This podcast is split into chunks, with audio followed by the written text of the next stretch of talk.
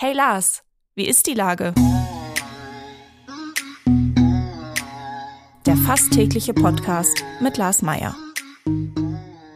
Wie ist die Lage? Unser fast täglicher Podcast als Kooperation von der Mopo und der Gute-Leute-Fabrik spürt tagesaktuellen Fragen nach. Mein Name ist Lars Meier und ich rufe fast täglich gute Leute aus Hamburg an. Unser Werbepartner, der das diese Woche möglich macht, ist das neue Open Mouth Hamburg Food Festival.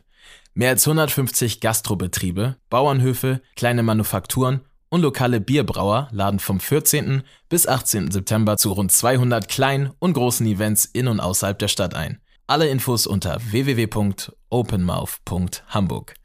Das war Werbung. Herzlichen Dank. Heute befrage ich die Abgeordnete der Hamburger Bürgerschaft, Anna von Treuenfels-Frohwein. Ahoi, Frau von Treuenfels-Frohwein. Ahoi. Sie halten die Abschaffung der Bundesjugendspiele an Grundschulen für einen großen Fehler. Ähm, könnten doch aber so viele Wählerinnen und Wähler damit gewinnen, also zumindest im Alter von sechs bis zehn Jahren. Äh, was haben Sie denn jetzt gegen die Abschaffung der Bundesjugendspiele? Also ich glaube, dass gerade, also erstmal können ja die Kinder im Alter von sechs bis zehn Jahren noch nicht wählen. Aber ich mhm. glaube, dass da nämlich ein Irrtum vorliegt. Ich glaube, dass Kinder sich sehr gerne vergleichen möchten. Das tun sie auch sonst. Wer isst am meisten Bratwürste auf einer, was weiß ich, am Kindergeburtstag? Wer springt am weitesten? Das tun ja Kinder so oder so. Die wollen sich ja vergleichen. Ich glaube nicht, dass es im Sinne der Kinder ist, denen so ein bisschen vorzugaukeln, ähm, dass wenn man sich nicht vergleicht, dass es keine Leistungsbewertung gibt. Ich glaube umgekehrt, dass es gut ist, eine Leistungsbewertung zu haben, damit Kinder eben lernen, dass man verliert und auch gewinnt. Das ist der Grund, warum ich das falsch finde, ähm, die Bewertung bei den Bundesjugendspielen in den Grundschulen abzuschaffen. Im Zweifelsfall werden ja die äh, Kinder, die die meisten Würste essen, wahrscheinlich bei den Bundesjugendspielen nicht so richtig gut abschneiden. Äh, waren, waren Sie denn besser beim Würstchenessen oder bei den Bundesjugendspielen? Ah, das kam auf die Disziplin an, ehrlich gesagt. Ich glaube, wenn ich mich richtig erinnere, war ich bei manchen Sachen ganz gut und bei anderen mittelmäßig gut. Ja, da war Butterbeifische. Wo waren Sie denn jetzt besonders gut? Bei Ach, mir war also, Schlagball tatsächlich. Da musste man nicht viel machen, zweimal ausholen und dann den Ball möglichst weit wegwerfen. Nee, bei mir war, glaube ich, Weitsprung ganz gut, wenn ich das richtig in Erinnerung habe. Und mhm. manche Sachen waren überhaupt nicht gut. Es war ja auch so ein bisschen abhängig von der sozusagen vom, wie man sich am Tag gefühlt hat. Aber was ich sicher bin, dass auch ich als Kind, auch wenn ich jetzt nicht super in Sport war oder so, das schon irgendwie merkwürdig gefunden hätte, wenn in der Schule plötzlich gesagt würde, hier, wir wollen hier keinen enttäuschen und deswegen schaffen wir mal die Bewertung ab, weil das, ich glaube, wirklich nicht kindgerecht ist. Das glaube ich nicht. Das ist, glaube ich, ein bisschen so eine Erwachsenenrücksichtnahme, die Kinder im Grunde genommen gar nicht wollen. Warum ist das jetzt auf einmal so ein Thema eigentlich? Naja, weil das also ja dieser ganze, diese ganze Leistungsnummer, ähm, also ich kriege das ja auch äh, bei den Schlagzeilen rund um den DFB ab. Da wurden ja auch Trainingsmethoden vorgestellt, die äh, möglicherweise keinen direkten Leistungsvergleich mehr zulassen. Äh, ich, äh, ich weiß gar nicht, äh, wo diese Diskussion auf einmal herkommt, dass wir nicht mehr leistungsbereit sind.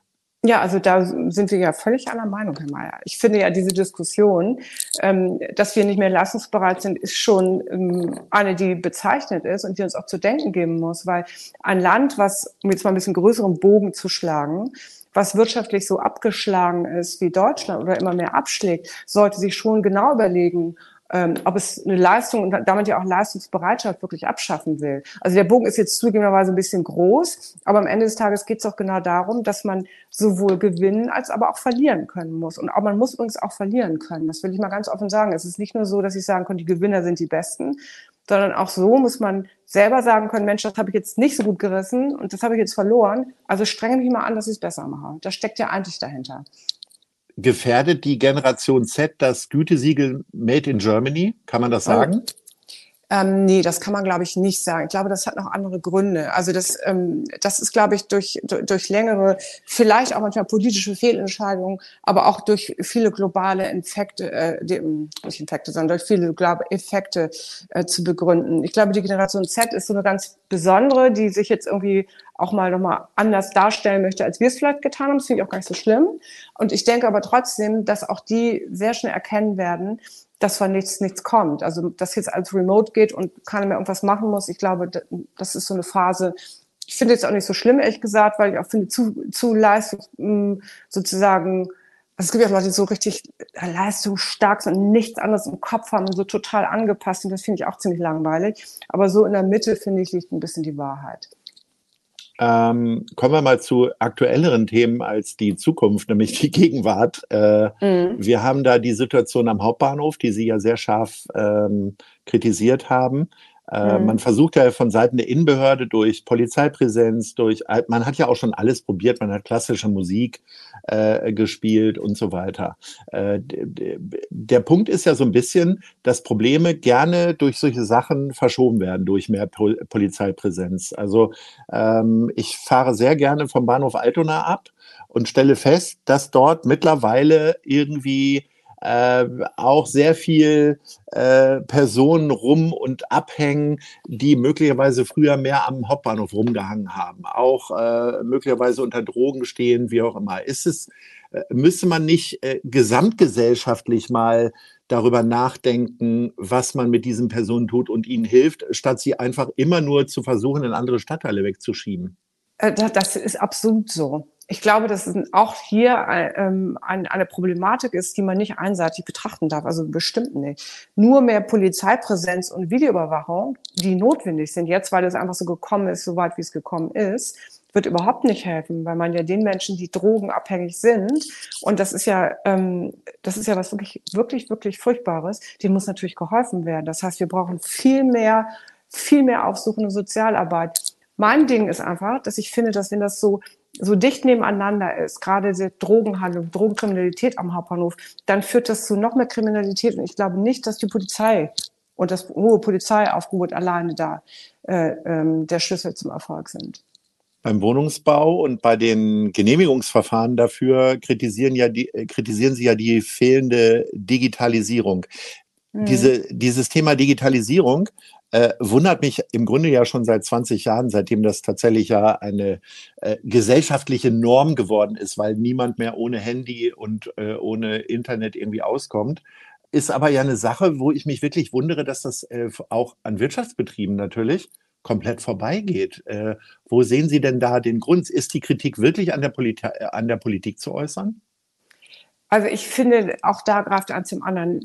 Sie haben wirklich recht. Ich finde das auch, dass ähm, so lange, wie wir schon von Digitalisierung sprechen und ja im Alltag auch damit umgehen, ist sozusagen im Umgang mit den Behörden, also Bürger mit Behörden oder auch eben ähm, Wirtschaftsunternehmen ähm, mit Behörden, dass das wirklich noch sehr ausbaufähig ist. Mein Punkt daran ist, dass ich finde, dass so eine schnelle Digitalisierung einfach auch helfen kann, Genehmigungsverfahren einfach auch ein bisschen zu beschleunigen, damit man nicht eben immer Papier hin und her schicken muss, am besten auch noch Fax. Das ist ja unausdenkbar. Das ist ein Teil der Dinge. Damit könnte man zum Beispiel auch in der Verwaltung ähm, fehlendes Personal kompensieren, damit könnte man einiges erreichen. Aber es ist nicht alles, was den Bundesbau antreibt, sondern ein Teil davon, den man, finde ich, sehr schnell ändern könnte. Jetzt haben Sie natürlich, äh, das liegt ja im Grunde in der Sache der Natur als Opposition, einiges zu kritisieren am Senat. Ähm, wollen wir mal was völlig Verrücktes tun und mal so zwei, drei Punkte aufzählen, die äh, auch für Sie scheinbar gut laufen bei der Senatsarbeit? Mm, ja, können wir machen. Da muss ich erst ein bisschen nachdenken. Das kommt jetzt etwas unverhofft. Aber ich könnte eins nennen. Ähm, gerade beim Thema Bildung finde ich, auch wenn ich da viel Kritik habe und äußere, dass jetzt der Vorstoß, dass ähm, Schüler und Schülerinnen schon im Grundschulalter äh, an Schulen also viel mehr lesen und auch vorgelesen bekommen, finde ich sehr gut. Das habe ich jetzt gerade vor kurzem gelesen und dass Herr Rabe das jetzt einführen will und auch verpflichtend einführt. Und das finde ich eine sehr gute Sache, weil ich glaube, dass gerade im frühkindlichen Bereich die Bildungsgerechtigkeit ihre Wurzeln hat. Und deswegen finde ich es gut. Wir noch eine zweite Sache? Dass äh, Hamburg jetzt wieder sehr viel Geld bereitsteht und auch diesen Pakt mit der Ukraine geschlossen hat äh, und da sehr viel, ähm, sehr viel tut, um da die Ukraine zu unterstützen. Das finde ich auch sehr gut.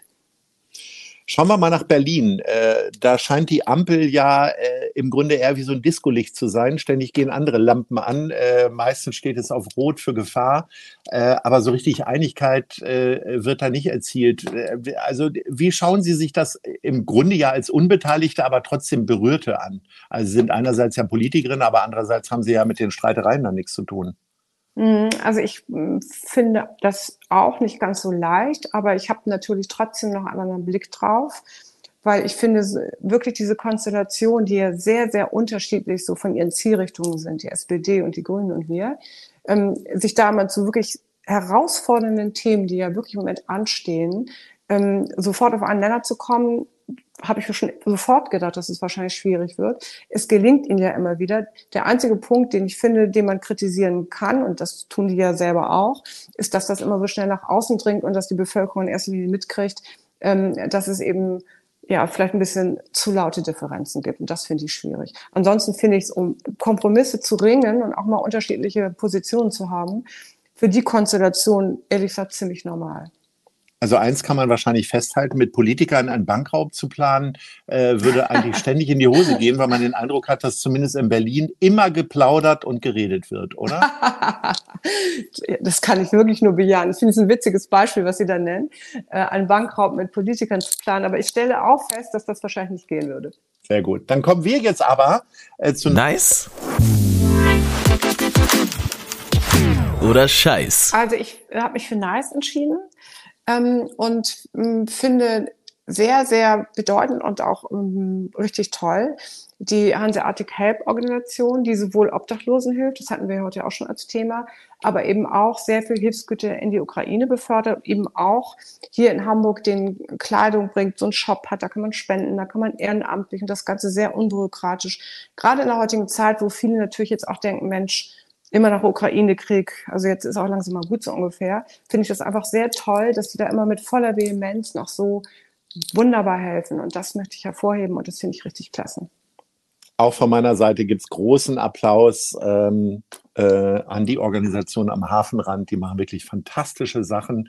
Und ich finde es auch gut, dass sie so lange durchhalten schon, weil die haben sich ja im Grunde gegründet in der ersten geflüchteten Krise 2016. Und äh, ich weiß aus eigener Erfahrung, es ist auch nicht immer leicht, äh, helfen zu wollen. Also es werden auch einem immer wieder äh, Hürden und Barrieren aufgebaut. Und ich finde es wirklich toll, dass die die alle locker nehmen. Finde ich auch. Und so durchhalten eben einfach auch. Das wir auf lange Sicht machen. Ne? Nicht einfach mal so ein bisschen, weil es aufpoppt, so ein Thema, sondern wirklich ja. auf lange Sicht und dann auch gar nicht so um sich selbst kreisen, sondern wirklich einfach alles für die tun, die es wirklich notwendig haben. Ja. So, notwendig ist jetzt, dass ich mich verabschiede. Ich sage herzlichen Dank und Ahoi. Ja, Ahoi, vielen Dank. Es hat mir auch Spaß gemacht. Ciao, ciao. Dieser Podcast wird präsentiert von der Gute-Leute-Fabrik, der Hamburger Morgenpost und Ahoi Radio.